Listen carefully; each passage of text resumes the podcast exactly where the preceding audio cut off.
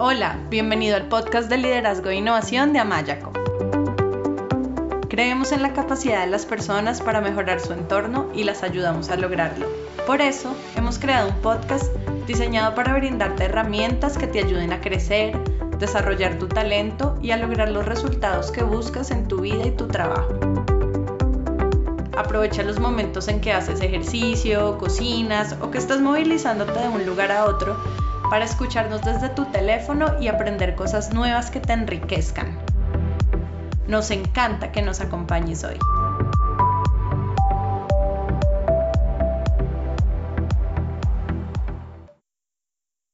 En nuestro episodio de hoy tenemos un invitado muy especial, Santi García. Santi García es consultor especializado en recursos humanos. Durante más de 15 años él trabajó como directivo de recursos humanos en compañías en diversos sectores, en Europa, en África, en Oriente Medio. Él es licenciado en Derecho, también tiene un MBA y da charlas en diversas universidades. Santi es autor del libro El arte de dirigir personas hoy, del cual vamos a estar hablando durante este episodio. También es coautor del libro El ocaso del empleo, y es uno de los anfitriones de un podcast que me gusta mucho, que es el podcast de Futuro del Trabajo. Así que Santi, muchas gracias por aceptar nuestra invitación. Bienvenido a nuestro podcast. Muchas gracias. Santi, bueno, antes de comenzar con las preguntas, algo que nos quieras contar brevemente de ti, dónde estás en este momento. Bueno, mira, pues eh, yo estoy hablando en este momento desde Barcelona, en España. Eh, algo de mí, pues eh, yo creo que, es importante a la hora de, poner las cosas en contexto el entender que, yo soy un consultor que viene de la línea, ¿no? Yo vengo de, del mundo de la empresa, de haber trabajado en posiciones de gestión de recursos humanos durante más de 15 años, eh, con lo cual, digamos, mi, perspectiva sobre esto de la gestión de las personas en las organizaciones es una perspectiva eminentemente práctica, ¿no? basada en, mi experiencia personal y en las observaciones eh, que yo pude realizar durante, durante aquellos años. Y es algo que intento no perder de vista nunca, no, no perderme, si quieres, en, teorías o en modelos conceptuales excesivamente sofisticados, sino centrarme sobre todo en soluciones que funcionan. Santi, bueno, muchas gracias y además qué bueno tener esa experiencia real, ¿no? De la práctica y de lo que tú viviste en estos más de 15 años. Mm, yo estuve escuchando uno de los episodios de tu podcast, el que se llama Cuando los empleados huyen de sus jefes. Me parecieron súper interesantes las conclusiones del estudio que realizaste tú junto con Jordi Serrano especialmente sobre todo lo que tiene que ver con las causas de la rotación voluntaria en las organizaciones y especialmente me llamó mucho la atención que eh, muchos de los casos de rotación voluntaria se deben a causas que la empresa podría haber, eh, en, los que en los que la empresa podría haber actuado, ¿sí? Efectivamente. Y bueno, como nuestro podcast es un podcast sobre liderazgo, eh, de hecho, en nuestro blog, nuestro blog que es amayaco.com slash blog, tenemos una guía que se llama Cómo los grandes gerentes motivan a sus empleados. Te invito a ti, bueno, y a los que nos escuchan a que la lean. Y ahí compartimos ocho factores de éxito que las organizaciones pueden tener en cuenta para propiciar un ambiente de trabajo que mantenga a sus empleados motivados y decíamos que una de las principales causas de desmotivación, así como de rotación de personal, es la insatisfacción de las personas con su jefe directo, y que por esta razón es importante que los líderes evalúen qué tipo de impacto están generando en otros con su forma de relacionarse y de comunicarse, porque hay veces cuando los empleados están desmotivados, ellos son la causa. Entonces, me gustaría que nos cuentes, con base al estudio que realizaste, ¿Qué relación encontraron entre la decisión de una persona de renunciar a su trabajo y la relación que tiene con su jefe directo? Bueno, me alegro de que hagas esta pregunta porque la verdad es que el impacto que el jefe directo tiene en la decisión de una persona de dejar voluntariamente un trabajo es muy grande. De hecho, en este estudio que, que llevamos a cabo durante la última mitad del año 2016 y la primera mitad de este año, eh, en el que estuvimos explorando eh, pues más de 600 casos de salidas voluntarias en, empresas españolas. En este caso, eh, nos dimos cuenta de que, de que había dos, dos grandes grupos de causas que sobresalían respecto al resto, ¿no? Y eran causas que tenían que ver o bien con el desarrollo profesional o bien con el jefe directo. Eh, pero cuando vemos estos dos grupos de causas, nos damos cuenta de que gran parte de los motivos que tienen que ver con el desarrollo profesional también tienen que ver con el jefe directo. Es decir, el jefe directo está detrás de un grandísimo número de los casos de salidas voluntarias. ¿eh? Aunque eh, expresamente sean pues unos un 50% más o menos quienes señalan al jefe directo entre las razones de su salida, indirectamente pensamos que puede haber muchos más casos. Y cuando vamos más al fondo de esta cuestión ¿no? y rascamos, intentamos encontrar realmente eh, de qué hablan las personas, ¿no? Cuando dicen, no, yo es que me voy por mi jefe, nos damos cuenta de que lo que falla no es que el jefe no domine las últimas técnicas del management, ¿no? Sino que lo que, lo que falla son cosas muy básicas, ¿eh? son cosas, eh, si, queréis, de las que estamos hablando desde hace, desde hace décadas, ¿no? hablamos pues de que las personas que se van por su jefe directo se van porque su jefe no les escucha, porque su jefe no les valora, porque no les da feedback, porque no reconoce sus logros. Es decir, eh, no son cosas tremendamente difíciles de arreglar. ¿eh? Son cosas sobre las que la empresa, si tuviera voluntad, con muy pocos medios, podría hacer mucho para evitar esta, esta rotación no deseada. Lo que estás diciendo me acuerda de nuestros dos episodios anteriores en los que hablamos sobre competencias de coaching para el liderazgo y hablamos precisamente de la importancia de que el líder aprenda a escuchar activamente y del reconocimiento apreciativo, de hacerle sentir al otro que es valorado, que, que su contribución importa. Pues aquí, aquí hay otro motivo para que las personas, para que los jefes en este caso se preocupen de esas dos cosas, ¿no? De escuchar y de, y de apreciar, ¿eh? porque nos damos cuenta y aquí tenemos datos que lo, que lo avalan, que lo confirman, eh, que las personas cuando no se les escucha y cuando no se les aprecia, si tienen la oportunidad, pues pueden irse. Y aparte de esta parte de la escucha y del reconocimiento apreciativo, ¿cuáles son esas otras dos cosas que los jefes no hacen y inciden en la rotación de sus colaboradores?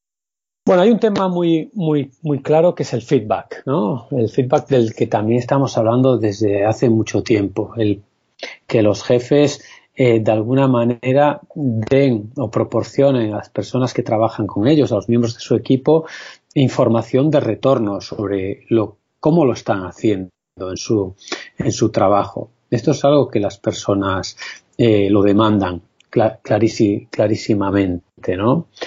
Y luego también las personas eh, quieren sentirse eh, valoradas como personas. Ya no solamente estamos hablando del reconocimiento, de si lo has hecho bien, pues te voy a dar una palmadita en la espalda, ¿no? sentirse valoradas como personas, ¿no? Sentir que tu jefe se preocupa eh, por ti, por tus cuestiones personales, ¿no? Por, eh, vamos, que no eres eh, solamente un número, no eres una máquina, no eres una, pieza de una maquinaria que es intercambiable, sino, sino que eres una persona, ¿no?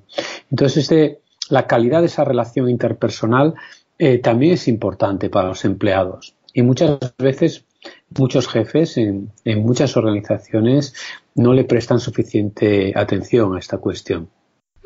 Y ustedes en el estudio también hablaban sobre la rotación en los niveles directivos. ¿Cuáles fueron los hallazgos en términos de la relación entre el directivo, que es jefe, con su jefe, quien también es otro directivo? Bueno, pues aquí también eh, dimos con un descubrimiento pues que da que pensar, ¿no? Da que pensar bastante.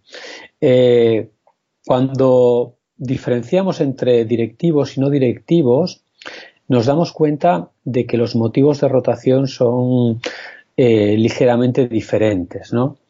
Eh, en los niveles no directivos, eh, el motivo que, más destaca o el motivo que es mencionado con más frecuencia es el desarrollo profesional. Bueno, parece que tiene cierto sentido, ¿no? Porque estamos hablando de los estamentos más bajos de las organizaciones y son personas pues que todavía quieren seguir progresando, ¿no? Quieren seguir ascendiendo en la línea jerárquica.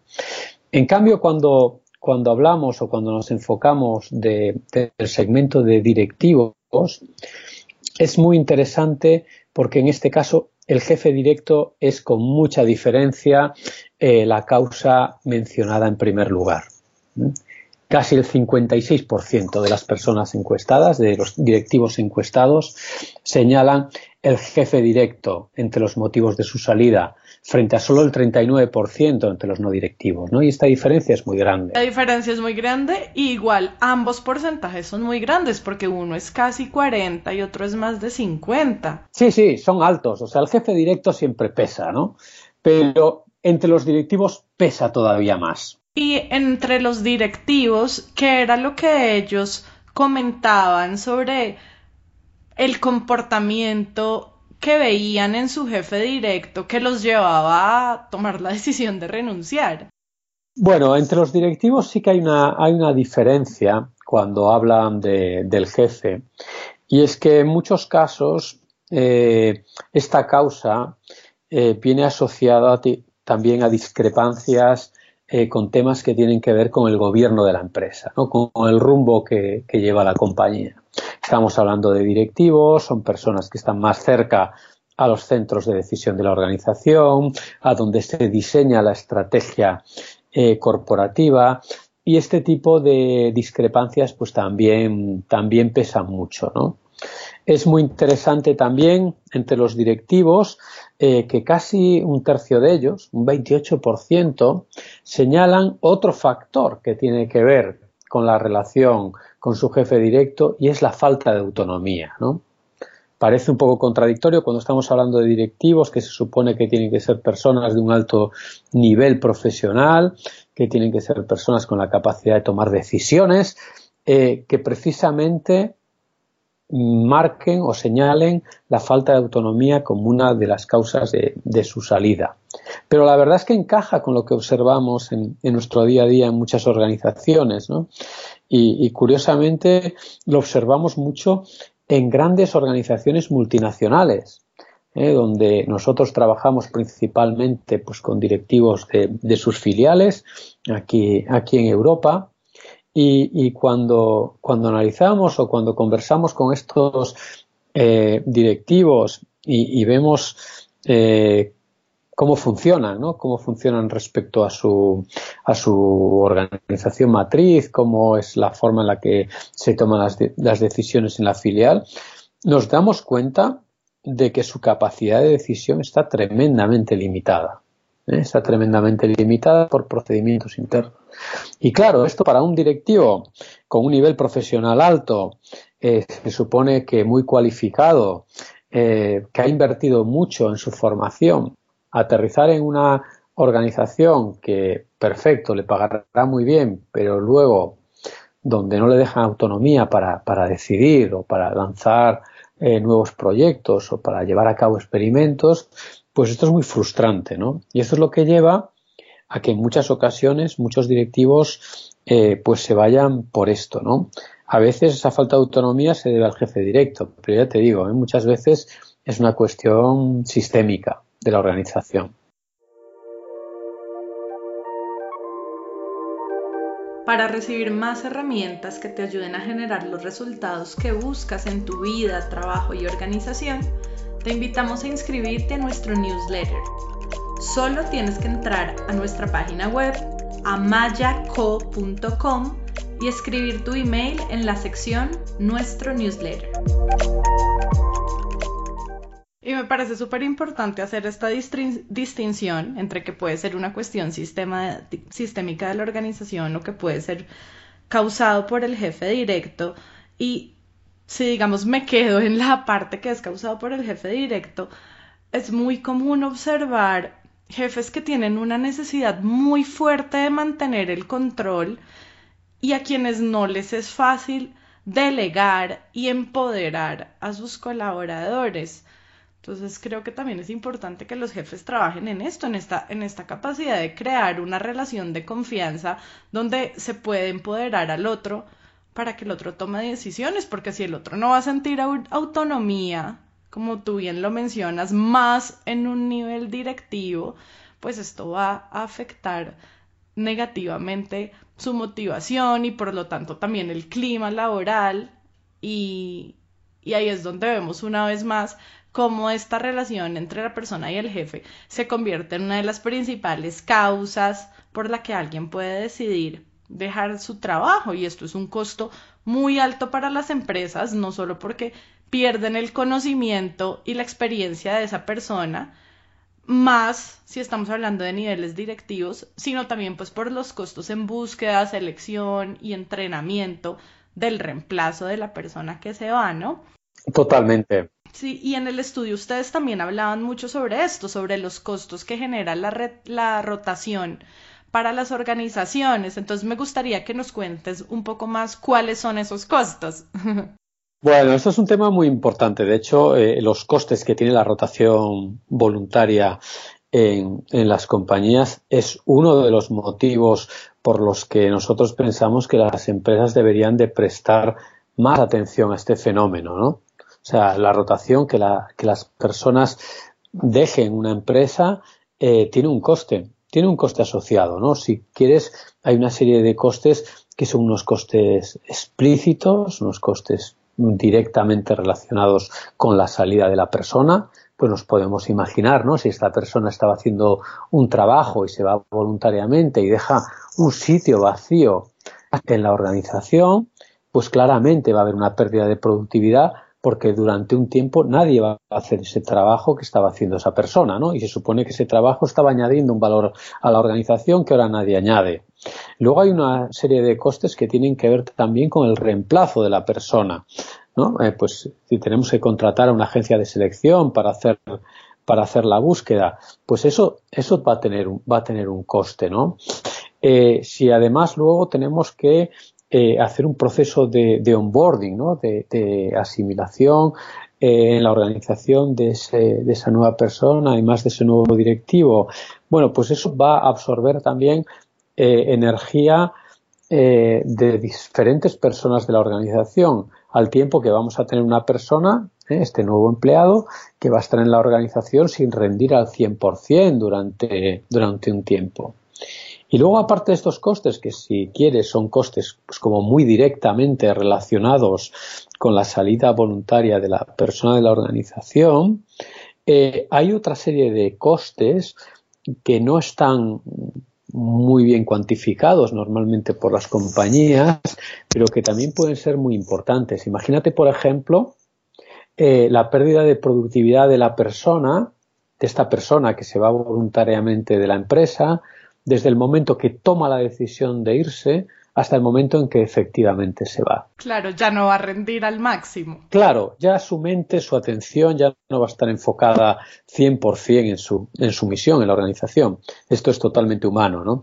Y, y este es un coste que normalmente no se, no se mide. Otro coste que no se mide, por ejemplo, es el impacto de esa salida en la productividad de los compañeros de la persona que se quedan en la organización. ¿eh? Van a estar durante un tiempo hablando de por qué esta persona se ha ido, o no se ha ido, o mira qué agujero deja, o qué envidia porque se ha ido y nosotros nos gustaría también irnos, pero no podemos, ¿no? Este tipo, este tipo de, de cosas. Y eso normalmente pues tampoco se tiene en cuenta. Y luego también tener en cuenta que cada vez que viene una persona nueva, pues se produce una curva de aprendizaje, no solamente en términos de eh, la curva de aprendizaje del nuevo empleado mientras bueno pues va conociendo cómo llevar a cabo de manera más eficaz su trabajo, ¿no? sino que también se produce una curva de aprendizaje, de adaptación de la persona a los nuevos compañeros y viceversa. Es decir, eh, el tejido social, ¿no? el capital social que, se ha roto de alguna manera por la salida de la persona anterior, eh, hay que volver a recomponerlo. Y eso eh, necesita de, energía y necesita de tiempo. Y eso en el fondo también es un coste, ¿no? Es una pérdida de eficiencia de la organización eh, que de nuevo es otro motivo para prestar atención a esto de las salidas voluntarias en las empresas. Claro, y con relación al último coste del que estabas hablando, más aún cuando la persona que se va es un líder, porque cuando no es un líder, el costo de adaptación de quienes son sus pares y su jefe, pero cuando la persona que se va es un líder, además es el costo de adaptación del equipo que esa persona hereda. Y, luego hay otra cosa que a mí me gustaría señalar, ¿no? Y es que cada vez más eh, las empresas se dan cuenta que el desempeño de una persona, a lo mejor de un líder, vamos a poner en este caso de un líder, ¿vale? Eh, no depende únicamente de la persona en vacío, sino que depende mucho, pues por ejemplo, del equipo que lidera esa persona en esa organización. Con lo cual, ¿qué es lo que sucede? Pues que muchas veces las empresas eh, contratan o digamos, pues eh, captan a un líder, a un directivo, pero eso solamente es el primer paso. En un segundo paso, captan al equipo entero que lideraba ese directivo, porque se dan cuenta que ese directivo va a conseguir los resultados que conseguía en la empresa anterior eh, si también se trae a sus colaboradores. ¿no? Con lo cual, el impacto y el coste para la empresa de la que salen esas personas es todavía mayor. ¿no? Bueno, me parece que queda clarísimo que los costos que genera la rotación son altos y importantes para las organizaciones. Ustedes hablaban en su estudio de que las organizaciones pueden actuar para evitar incurrir en esos costos. Entonces, de acuerdo con el estudio, ¿cuáles son las causas sobre las que la empresa podría haber actuado o puede actuar para evitar perder su talento clave? Bueno, otra de las conclusiones de nuestro estudio es que efectivamente eh, la mayor parte de los motivos que señalan las personas que se van voluntariamente de un trabajo eh, son motivos sobre los que la empresa podía haber actuado. Es decir, eh, no se trata de, bueno, mira, yo me voy porque a mi pareja le han trasladado no sé dónde, o porque tengo un problema familiar y tengo que volver a mi ciudad de origen para cuidar a mis padres que ya son ancianos, ¿no? Que son, bueno, pues son, si quieres, circunstancias sobre las que la organización difícilmente va a poder actuar. No, en general estamos hablando, pues lo que decíamos antes, ¿no? Del de líder directo, estamos hablando de las oportunidades de desarrollo profesional, esto clarísimamente es un aspecto donde las empresas eh, pueden trabajar mucho. Estamos hablando de aspectos salariales. ¿Eh? A veces también son aspectos sobre los que las compañías podrían hacer más de lo que hacen. Eh, aspectos que tienen que ver, pues lo que, lo que te decía antes, ¿no? Con la falta de autonomía, la falta de desafíos, incluso los horarios de trabajo. O sea, son todo cuestiones sobre las que la, la empresa, la empresa podría, podría actuar, ¿no? Y sin embargo, muchas veces eh, no lo hace. Por eso nosotros pensamos que eh, aflorando estos números, ¿no? Eh, dejando en evidencia los volúmenes de rotación que se producen, los costes que tienen esa rotación y las causas por las que se produce esa rotación, podríamos generar conciencia en las empresas de que hay que preocuparse más sobre este, por este fenómeno de la rotación voluntaria, ¿no? Pues porque tiene, porque tiene un coste y porque puede incidir muy negativamente en la competitividad de una compañía. Si estás escuchando este podcast, ya estás haciendo más de lo que muchos hacen para mejorar su vida y liderazgo. Y aún puedes hacer más. Si te identificas o identificas a otros en lo que estás escuchando, te invitamos a reservar una consulta gratuita de 30 minutos por Skype para que hablemos sobre cómo aplicar todo esto a la situación que tienes en mente. Solo tienes que entrar a nuestra página web amayaco.com, hacer clic en Agenda una sesión ahora y elegir un día y hora. Pues la verdad, gracias por realizar este estudio porque la información que arroja es muy significativa para las organizaciones, muestra la importancia de también de trabajar en desarrollar estilos de liderazgo que favorezcan la retención del talento.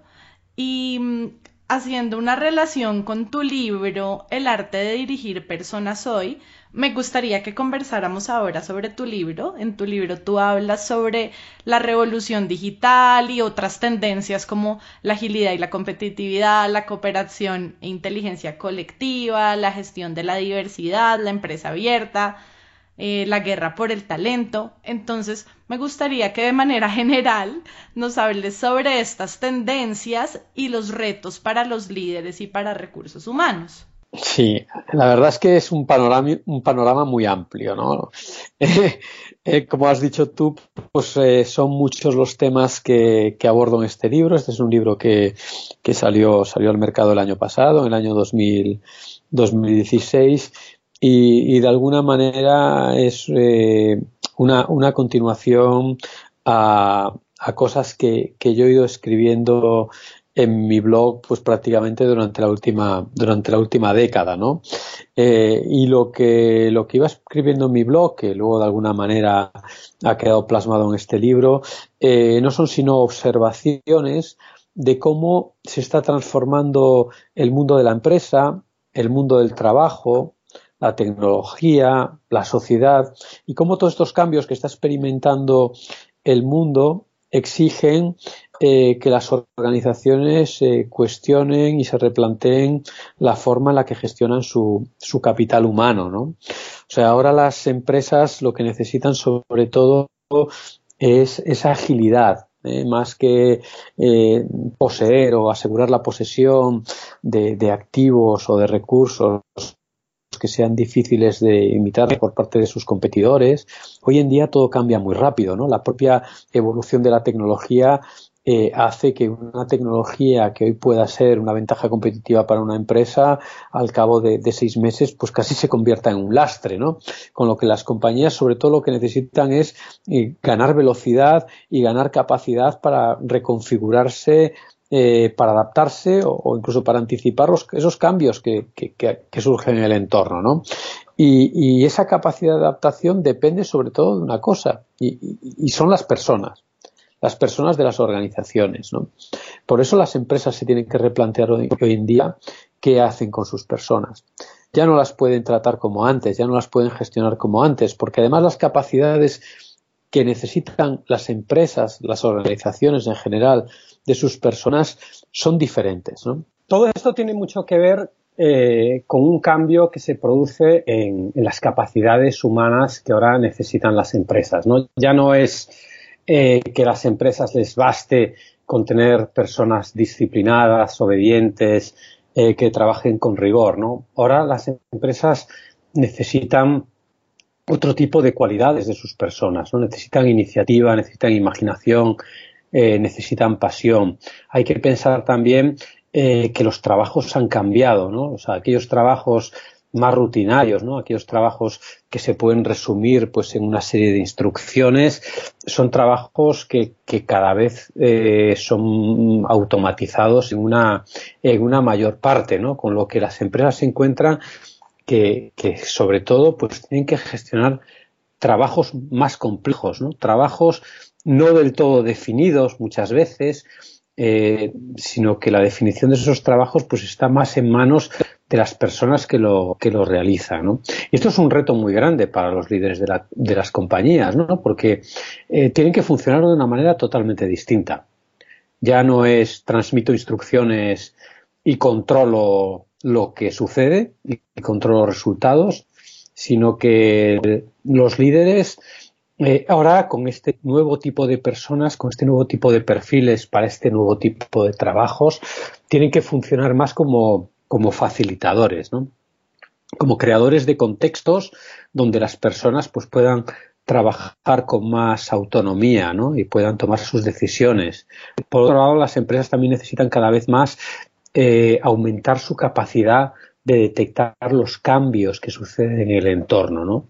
Y esto ya no lo pueden hacer como antes, ¿no? Donde eran los directivos los que se ocupaban de esta misión. Ahora, suceden tantos, tantos cambios ahí fuera y a tanta velocidad que las empresas necesitan convertir a sus personas en sensores, ¿no? en antenas que les ayuden a detectar esos cambios, esas oportunidades, que les ayuden a interpretarlas y a partir de ahí que les ayuden a identificar o a crear eh, soluciones para problemas eh, sin precedentes, ¿no? para problemas a los que antes nos habían enfrentado. Todo esto exige ese nuevo arte de dirigir personas al que yo me refiero en mi libro. ¿no? Eh, requiere que, los líderes eh, tomen conciencia pues, de cosas de las que hablo. ¿no? Pues, por ejemplo, de la necesidad de abrir sus organizaciones a su entorno. Eh, entender que por muy grande que sea su organización, eh, siempre va a haber más personas fuera que dentro de la organización y por tanto eh, las mejores ideas ya no tienen por qué venir necesariamente dentro de la organización sino que hay muchas probabilidades de que vengan fuera, que vengan de fuera, ¿no? Entonces hay que explorar, ¿no? Hay que, hay que, hay que abrir el ecosistema. Eh, para eso, pues, se pueden utilizar muchos medios, ¿no? Se pueden aprovechar pues todas estas comunidades de freelance que ahora abundan, el talento al que se puede acceder a través de internet, ¿no? Otra de las cosas que hablo también en mi libro, que yo creo que también es, relevante, es la, importancia o el valor eh, que hoy adquiere eh, la diversidad, ¿no? El contar con equipos de humanos diversos. Y ya no hablo únicamente de diversidad en el sentido de diversidad de género, ¿no? o, diversidad eh, étnica o diversidad de, opiniones políticas o religiosas. Estamos hablando, pues, eh, sobre todo de, algo más profundo, ¿no? Que es la, diversidad cognitiva. Eh, el valor que tiene para las, para las organizaciones que sus personas no miren todas eh, los problemas desde la misma perspectiva, sino desde ópticas diferentes, de manera que puedan conseguir pues, soluciones eh, más novedosas o más innovadoras. ¿no? Eh, sobre todo este tipo de cosas son sobre las que hablo en mi libro. Como te digo, es un, es un libro muy, muy amplio, ¿no? Cubro un abanico muy, muy grande de tendencias y quizá necesitaríamos varias entrevistas, ¿no? Para tratarlas todas. Pero bueno, para que te hagas una idea, la reflexión es esta, ¿no? Es básicamente el mundo ha cambiado, el mundo de las organizaciones y del trabajo también, eh, las personas adquieren un papel más protagonista como fuente de ventaja competitiva para las compañías y todo esto exige que los líderes de las organizaciones necesiten replantearse la forma en la que gestionan su capital humano. Claro, y obviamente es un tema muy, tema muy amplio. Creo que la invitación es a que quienes se escuchan lean tu libro. ¿Dónde lo pueden conseguir, Santi? Claro, en eh, mi libro la ventaja es que hoy en día se puede conseguir casi desde ninguna parte, desde cualquier parte, perdón. Eh, entonces, eh, mi libro se puede comprar tanto en versión papel como en versión electrónica por Internet, se puede conseguir en Amazon y también se puede conseguir directamente en la web de nuestra editorial librosdecabecera.com. El título del libro es El arte de dirigir personas hoy. Perfecto. Y si nos enfocamos en un tema específico, obviamente también a manera general, eh, que es la gestión de la diversidad de la cual acabas de hablar, ¿qué consejo le darías a los líderes para que afronten su rol gestionando esta diversidad?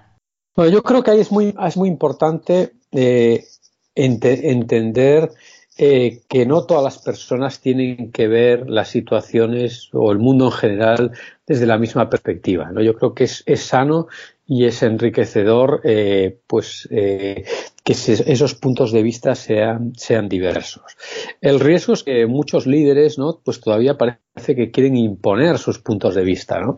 Y, claro, cuando los líderes actúan así, ¿no? con, con esa actitud, es muy fácil que por mucho que tú te preocupes ¿no? de, cultivar la diversidad de tu plantilla en el momento del reclutamiento, buscando perfiles pues diferentes que puedan aportar puntos de vista distintos. Eh, si los líderes actúan así, ¿no? Si los líderes tienden a imponer sus puntos de vista, por mucho que tú te esfuerces en el momento del reclutamiento eh, por crear una plantilla diversa, esa diversidad los líderes la matan. Esa diversidad pues se acaba, porque si la gente siente que el jefe quiere imponer sus ideas, pues no van a expresar sus puntos de vista. Entonces es muy importante para, el líder entender eh, su rol, el rol que ellos juegan eh, en el momento de aprovechar o no esa diversidad. Lo que estás diciendo me recuerda de tenemos otra guía en nuestro blog que es sobre cómo crear equipos de alto desempeño y me hace pensar en algo que ahí mencionábamos y es que en un equipo de alto desempeño el liderazgo es participativo y lo que tú decías antes de el líder tomando un rol de facilitador. Entonces el líder facilita el aprendizaje de todos y los ayuda a todos a generar reflexiones y conclusiones que aporten para de manera conjunta decidir cuál es el mejor camino a tomar, no el líder que impone su punto de vista. Y entonces hace que sus colaboradores se terminen sintiendo no escuchados, que era una de las cosas que nos nombrabas al comienzo que llevan a las personas a decidir dejar su trabajo.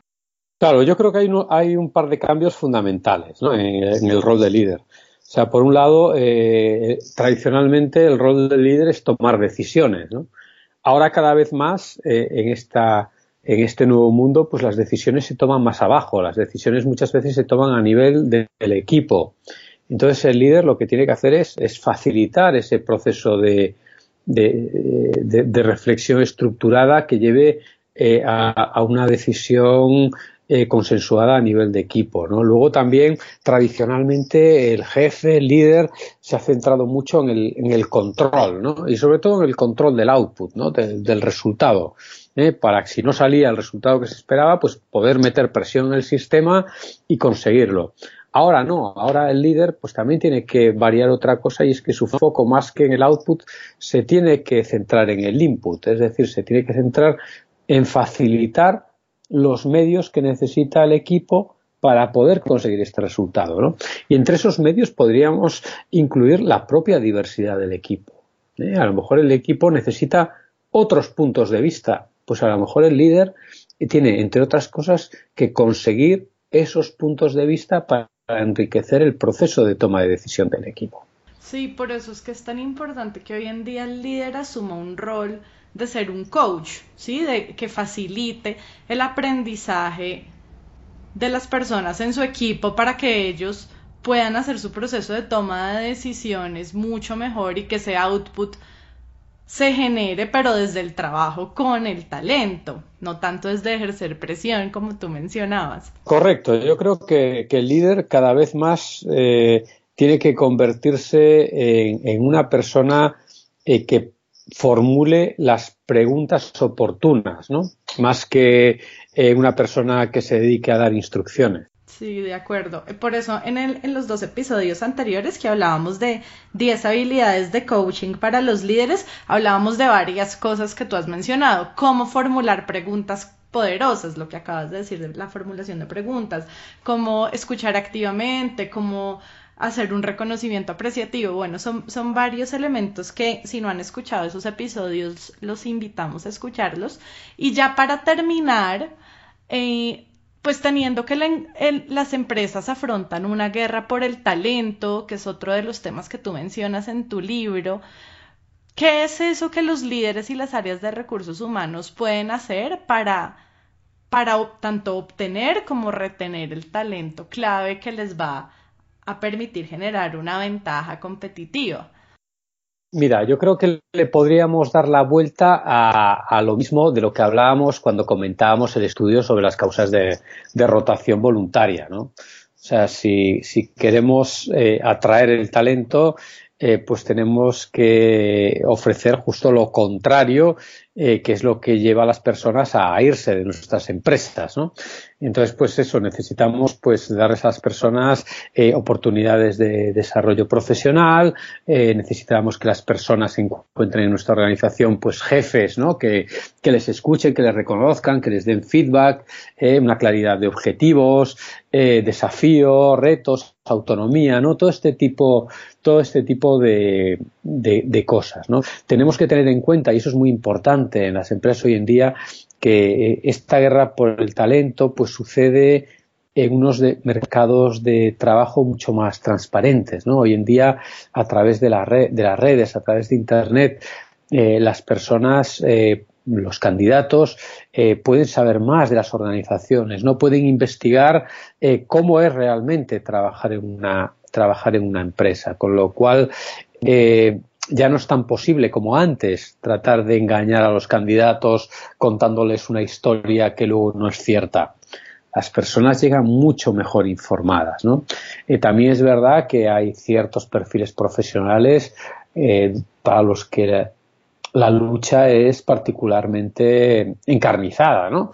Eh, perfiles profesionales, sobre todo eh, perfiles tecnológicos, que son muy escasos en los, en los mercados, donde hay una lucha muy dura entre las compañías para, para llevárselos. Bueno, eh, pues ahí también las empresas tienen que buscar alternativas para que la lucha, este tipo de lucha, no se base únicamente en una lucha salarial, ¿no? en una escalada salarial a ver quién, quién le ofrece más al candidato, porque eso no es bueno, no es bueno para nadie, ¿no?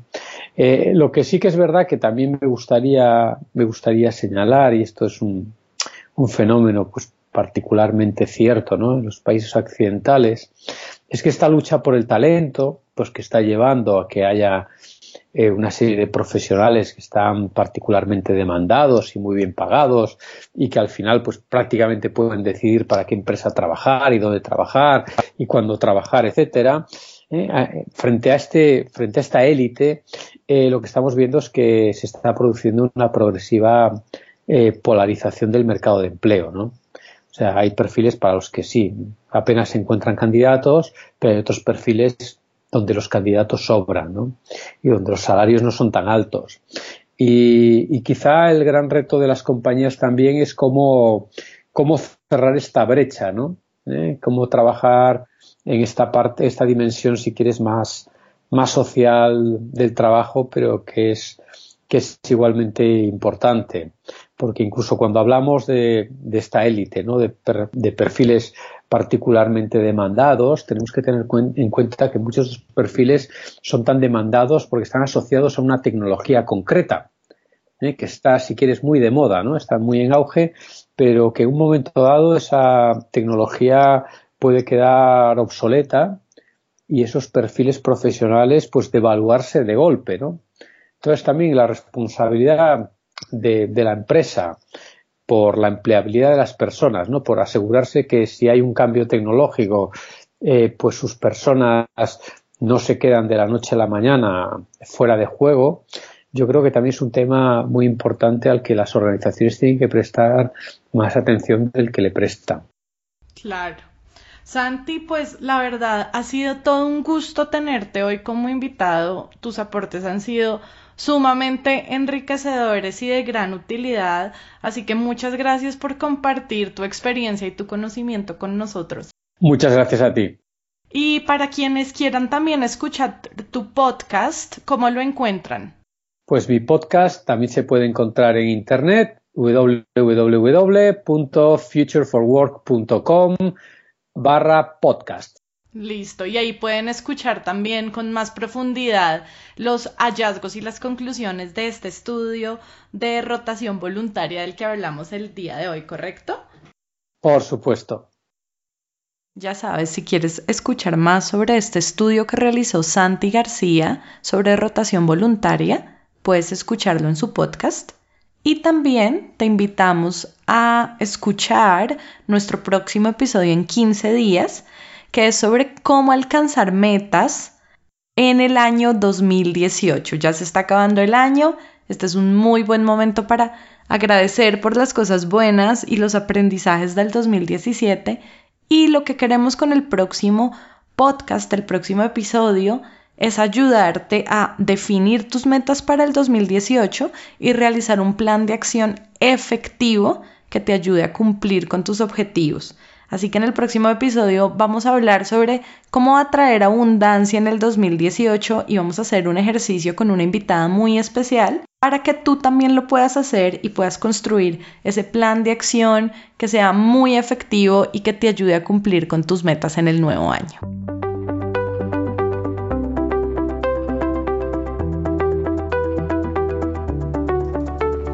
Gracias por acompañarnos en el episodio de hoy. Esperamos que te haya gustado.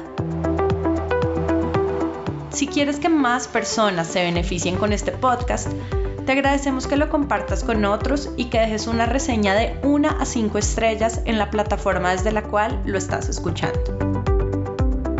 Si quieres seguir aprendiendo, te invitamos a escuchar nuestro podcast, a leer nuestros artículos y a inscribirte a nuestro newsletter en el blog de Amayaco amayaco.com slash blog.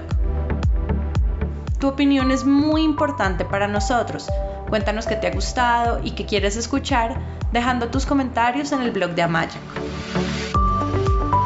Y si tienes preguntas o quieres hablar con nosotros, escríbenos a hola.mayaco.com o vía Twitter arroba co-al amaya. Esperamos escuches nuestros próximos episodios. Chao y hasta la próxima.